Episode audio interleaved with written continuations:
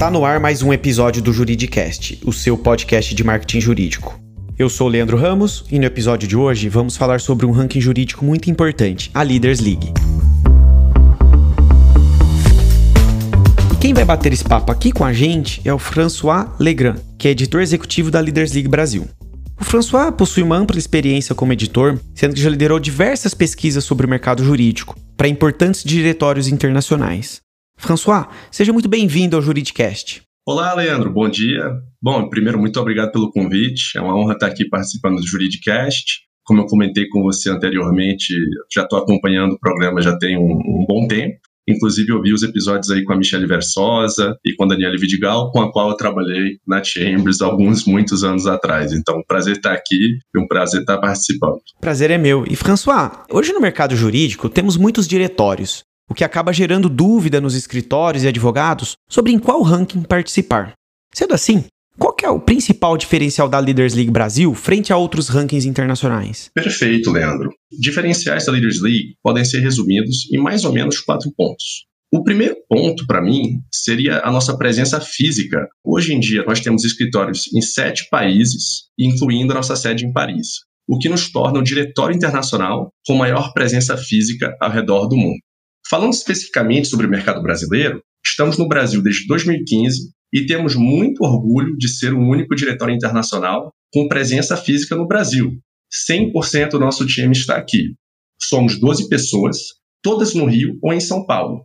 Que seja no mundo ou no Brasil, nenhum dos nossos concorrentes pode dizer o mesmo. Então, este seria o primeiro ponto que eu gostaria de destacar. Em segundo lugar, por nossa natureza, somos um diretório jurídico e financeiro. Muitas pessoas no Brasil, inclusive, não sabem que nós pesquisamos outras áreas fora o mercado jurídico. Mas, por exemplo, em breve vamos divulgar os resultados de 12 rankings financeiros, que ranqueiam os melhores fundos, os melhores bancos de investimento, os melhores assessores independentes e por aí vai. Inclusive, vamos além dos mercados jurídico e financeiro, pesquisando também o mercado de peritos e investigadores forenses, câmeras de arbitragem, mediadores, pareceristas e mais ainda. Resumindo, na Leaders League não olhamos apenas para um mercado. Nós buscamos ter uma visão mais holística, mais compreensiva dos mercados de uma forma plural. E isso significa pesquisar esses mercados correlatos, o mercado jurídico, financeiro e também de serviços profissionais. E assim a gente tem uma compreensão um pouco melhor sobre como eles interagem e valem-se um dos outros. O terceiro diferencial é que temos um braço muito forte de eventos. Anualmente organizamos cerca de 20 grandes eventos em capitais globais como Paris, Nova York e também São Paulo. Na França, organizamos o maior evento de private equity da Europa, além da maior premiação jurídica da própria França. E no Brasil, em março desse ano, tivemos o nosso primeiro evento, que se chama Filaça, o Finance and Law Summit Awards, que felizmente escapou às garras do Covid. Foi no dia 12 de março. Contamos com o keynote do presidente da Stone Pagamentos, Augusto Lins, e também contamos com 12 painéis de debates e premiações para os melhores departamentos jurídicos e financeiros. Por último, nós temos um forte braço editorial. Quem segue a nossa página LinkedIn sabe que recentemente entrevistamos vários diretores jurídicos, o Managing Partner do Demarest e a presidente da UBS Brasil, Silvia Coutinho.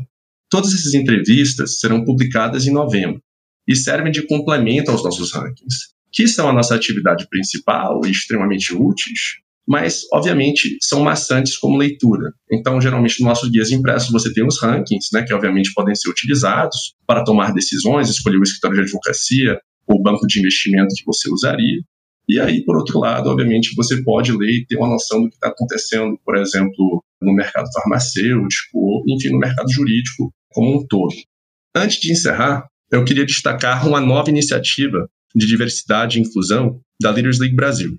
Em novembro, vamos publicar quatro entrevistas exclusivas sobre inclusão racial, igualdade de gênero e diversidade sexual, com representantes do Jurídico de Science, Aliança Jurídica pela Equidade Racial, Incluir Direito e Comissão de Diversidade Sexual e de Gênero.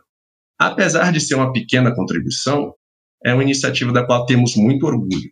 Inclusive, gostaria de agradecer a todos os entrevistados que estão transformando o mercado jurídico para o melhor e a querida Beatriz Bernardes, do nosso time do Rio de Janeiro, que foi uma peça-chave para o nascimento do projeto. Maravilha, François. E hoje, quantos rankings dentro do segmento jurídico a Leaders League Brasil pesquisa aqui no Brasil? Leandro, você acredita que eu tive que contar novamente antes da nossa conversa? Assim. Por quê? Porque a gente está crescendo todos os anos, então geralmente a gente tem um novo aqui, um novo ali, enfim, aí eu perdi a conta. Mas hoje são 54 rankings jurídicos, que eles são divididos em três ciclos de pesquisa. Perfeito. Então, os três ciclos são resolução de conflitos, trabalhista e investigações, que geralmente são é o primeiro ciclo que a gente publica cada ano, os resultados em fevereiro. Tem outro ciclo que é de inovação propriedade intelectual e tecnologia, que tem os resultados geralmente divulgados no fim do primeiro semestre, em maio, junho, e o último ciclo do ano, que vai ter os resultados, como eu mencionei, é publicados agora em novembro, se chama Transactions e Deals. E só para dar uma história, Leandro, no começo de 2018, a Leadership Brasil publicava em torno de 22 rankings. Como eu falei, hoje em dia são 54, ou seja, assim... Ou seja, mais que dobrou. Exatamente, exatamente. Então, eu queria só destacar também que nós somos a única publicação no mercado com rankings exclusivos de proteção de dados, de startups, câmeras de arbitragem, mediadores, contencioso de volume e por aí vai. Então, um diferencial que a gente tem, né, através desses rankings que, que a gente vem criando, é que ninguém sacou a importância de criar um ranking de proteção de dados, que é a bola da vez, né? Obviamente a gente teve a LGPD aí no mês passado, que finalmente entrou em vigor, e com certeza a LGPD vai ser a compliance de 2020, como foi lá atrás, em 2015, no começo da Lava Jato.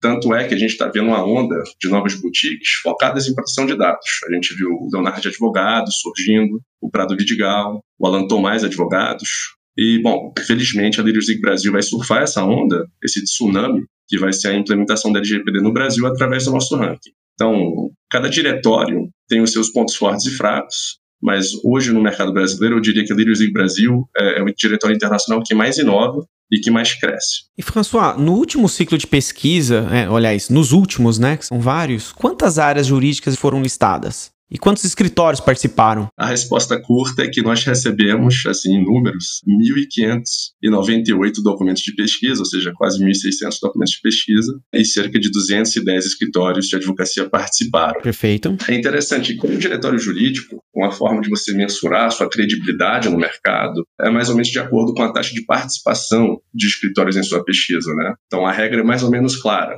Quanto menos documentos você recebe, menos interesse há de figurar nos seus rankings. Quanto mais você recebe, mais interesse há. Quando eu fiz o primeiro ciclo de pesquisa para a Leaders Brasil, foi em abril de 2018, nós recebemos 288 documentos de pesquisa de 57 escritórios. Tudo bem que para leigos já pode parecer muito, mas aí você vem para o dia de hoje, né? E a gente vê 1.598 documentos de pesquisa de 210 escritórios de advocacia, um crescimento gigantesco e a tendência é que isso continue aumentando, né? Obviamente, quanto mais ranking você cria, mais formulário você recebe. E também, quanto mais tempo você está no mercado, mais credibilidade você ganha e, obviamente, também aumenta o volume né, de documentos de pesquisa que a gente recebe. E só para traduzir isso em números, essa, esse último ciclo de pesquisa representou mais de 8 mil casos que tiveram que ser avaliados pela nossa equipe. Então é bastante trabalho, bastante café. Sim.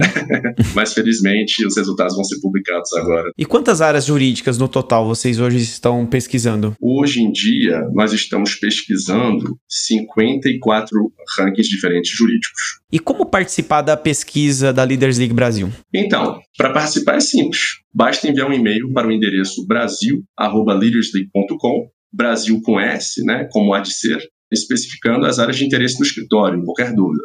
Em seguida, nós encaminhamos um kit de iniciantes. E o que é que tem nesse kit de iniciantes? Assim, ele contém o nosso cronograma de pesquisa, que é onde você pode acompanhar todas as áreas que nós pesquisamos, é totalmente público, enfim, também tem os formulários para serem preenchidos, tem descrição de área de prática, tem os prazos, enfim, tem realmente tudo que você precisa para saber como participar da pesquisa. Mas nós também encaminhamos um, link para se inscrever no mailing list, um link para o LinkedIn. Como eu disse, é uma página onde somos bastante ativos, postamos muitas informações sobre o que fazemos e também tem uma explicação sobre como você pode baixar esses formulários. E François, em linhas gerais, como funciona a metodologia de pesquisa da Leaders League? Perfeito, Leandro. Essa é a minha pergunta preferida.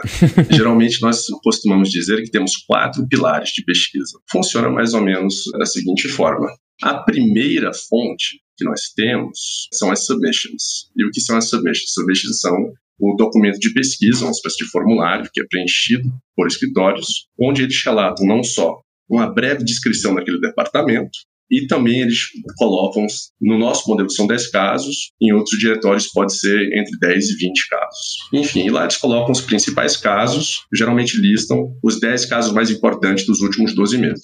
Então, essa é uma das principais fontes que nós temos aí para a pesquisa, se não a mais importante. E em seguida, nós também recebemos o que chamamos de planilha de clientes. As planilhas de clientes, também conhecidas como referee spreadsheets, é uma lista que escritórios podem encaminhar para a gente com dados dos seus clientes. Entramos em contato com eles e conversamos sobre o nível de satisfação que eles têm dos prestadores de serviços jurídicos com os quais eles trabalham. Nós também conversamos com pares, ou seja, com, com advogados, geralmente são escritórios ranqueados, e através dessas conversas perguntamos né, se o ranking está curado, o que eles mudariam, quem está mais ativo, quem eles mais viram no mercado nos últimos 12 meses, e por aí vai.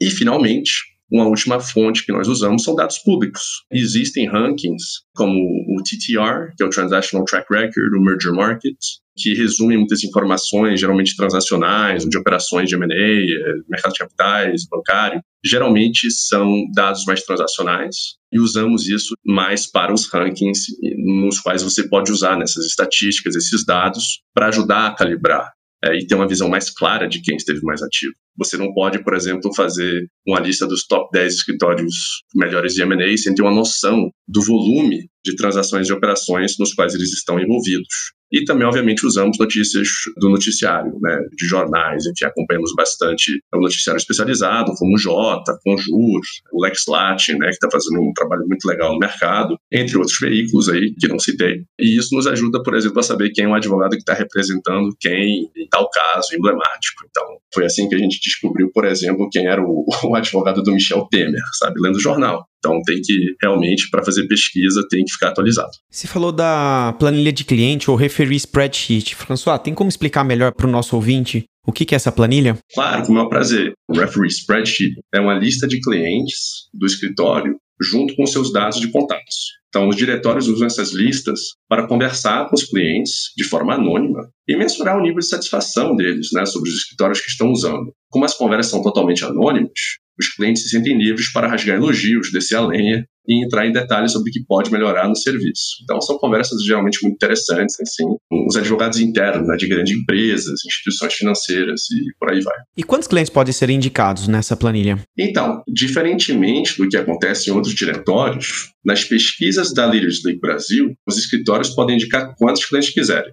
Mas por que? Você vai me perguntar, né, Leandro? Adiantando a, a sua pergunta. Porque, para não enviesar as respostas de clientes, não os contatamos em nome de escritório A, B ou C. Ou seja, um escritório pode até indicar um indivíduo na planilha de clientes.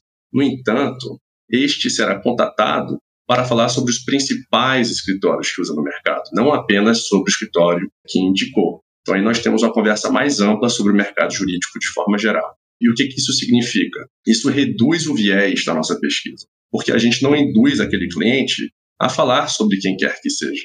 O cliente que escolhe sobre quem ele quer falar, entendeu? Eu não vou ligar, por exemplo, para o, não sei, o diretor jurídico da Shell e falar, ó, oh, estou ligando em nome de escritório A. Aí a gente vai passar provavelmente 10 dos 15 minutos que a gente tem, que geralmente essas ligações duram mais ou menos esse tempo, 15 minutos, e aí você não hierarquiza né, aquela ligação, colocando um escritório como prioridade e todos os outros escritórios que você imagina que a Shell trabalha, a deve ter 10, 20 escritórios com os quais trabalha, pelo tamanho da empresa, aí você fica com só 5 minutos para falar dos outros 9. Então, o nosso modelo permite que a gente coloque o cliente no controle e a gente acaba conversando sobre mais escritórios porque a gente não prioriza um escritório em cima do outro. E, François, imagino que depois das entrevistas vocês devem ter uma massa de dados bastante rica, né? Claro. Existe um relatório detalhado que o escritório ou o advogado pode obter para ter mais informações advindas dessas entrevistas? Então, tem sim. Nos próximos meses, nós vamos lançar um novo produto exatamente nesses moldes. Ok. Por hora, eu só posso revelar que será um produto diferente de tudo que está disponível no mercado hoje e que estamos muito empolgados com esse novo braço da Leaders League Brasil.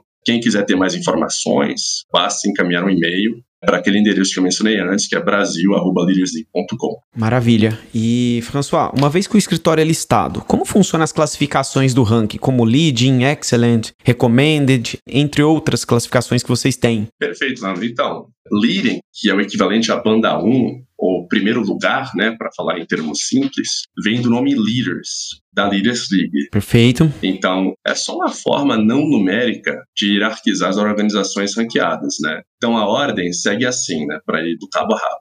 Leading, excellent, highly recommended, recommended, valuable practice e notable practice. Então, são geralmente seis bandas que os rankings não costumam ser muito mais longos do que isso. E a nomenclatura é apenas uma escolha diferente, mas enfim, equivale a 1, 2, 3, 4, 5, 6 mesmo. E como acompanhar os calendários de submissão e resultados da Leaders League Brasil? Isso é relativamente simples, é através do cronograma de pesquisa que eu mencionei anteriormente, Sim. que nós enviamos junto com o kit de iniciantes. Então, novamente, para recebê-lo, basta nos encaminhar um e-mail através daquele endereço que eu mencionei, o brasil.leadersleague.com, que a gente caminha um cronograma de pesquisa e ele é atualizado, enfim, cada semestre, cada trimestre, com as novas áreas de práticas que pesquisamos. Como eu mencionei aqui, nós estamos sempre inovando e criando novas áreas de prática, portanto, é importante realmente ficar atento. E através do nosso mailing list também, quem está inscrito recebe todas as atualizações sobre novas áreas de prática, quando começa a pesquisa, quando termina a pesquisa, quando é o último dia para participar, e também encaminhamos todos os formulários. Maravilha. François, para a gente finalizar, quais são as melhores práticas para um escritório ser bem ranqueado no Leaders League? Perfeito. Bom, antes de mais nada, participar da pesquisa através do envio de documentos. O primeiro e mais importante passo, de longe, é o envio dos formulários de pesquisa. Quanto melhor preenchidos os documentos, mais fácil vai ser o nosso trabalho de avaliar os casos enviados e compreender a atuação do escritório. Eu observo que os formulários eles podem ser preenchidos em inglês ou português, porque nós queremos facilitar ao máximo o trabalho dos escritórios brasileiros na hora de participar de nossa pesquisa. O envio dos documentos de pesquisa ele é a oportunidade do escritório falar diretamente conosco. Então, de apresentar em primeira mão o seu trabalho ao nosso time. Apesar do grande volume de documentos de pesquisa que recebemos, como eu comentei, 1.598 documentos, desses, metade são planilha de clientes e metade são, geralmente, submissions. Então, você pensa, são mais ou menos 800. Então, apesar de receber 800 submissions no último ciclo, absolutamente todas as submissions recebidas são avaliadas. É uma regra de ouro e não há exceções. Fora a submission, o envio da planilha de clientes significa que temos a oportunidade de ouvir os seus clientes. Enfim, enviar os documentos de pesquisa bem preparados é sair na frente do resto do mercado. Quem não envia, hoje em dia, acaba ficando levemente prejudicado. Por último, em termos de melhores práticas, é, não hesitem em falar conosco. Nós buscamos ser o mais acessível possível, afinal é por isso que a Leaders League Brasil fica em São Paulo e não em Paris ou em Londres. Ou seja, tendo alguma dúvida ou querendo saber mais sobre a Leaders League Brasil, nosso trabalho, nossa pesquisa, basta nos encaminhar um e-mail no brasil@leadersleague.com. Muito bom, François. Gostaria de agradecer muito sua participação aqui no Juridicast. Certamente os nossos ouvintes vão sair desse episódio compreendendo muito mais sobre o funcionamento da Leaders League Brasil. E eu espero que a gente possa gravar mais outros episódios juntos. Não, eu que agradeço pelo convite. Como eu disse, é, já acompanhei aqui alguns episódios no passado, fiquei super feliz com o seu convite. Eu espero que tenha ficado claro. Como eu disse, se alguma coisa não estiver claro, por favor, que os ouvintes sintam-se à vontade para falar com a gente ou falar diretamente comigo. E com certeza será um prazer a gente gravar um outro episódio no futuro sobre outros temas, né? Então agradeço novamente pelo convite. E é isso, desejo uma ótima semana aí para todos. Obrigado, François. Gostou desse podcast? Então acompanhe o Juridicast, um podcast da agência Javali, líder em marketing jurídico no Brasil.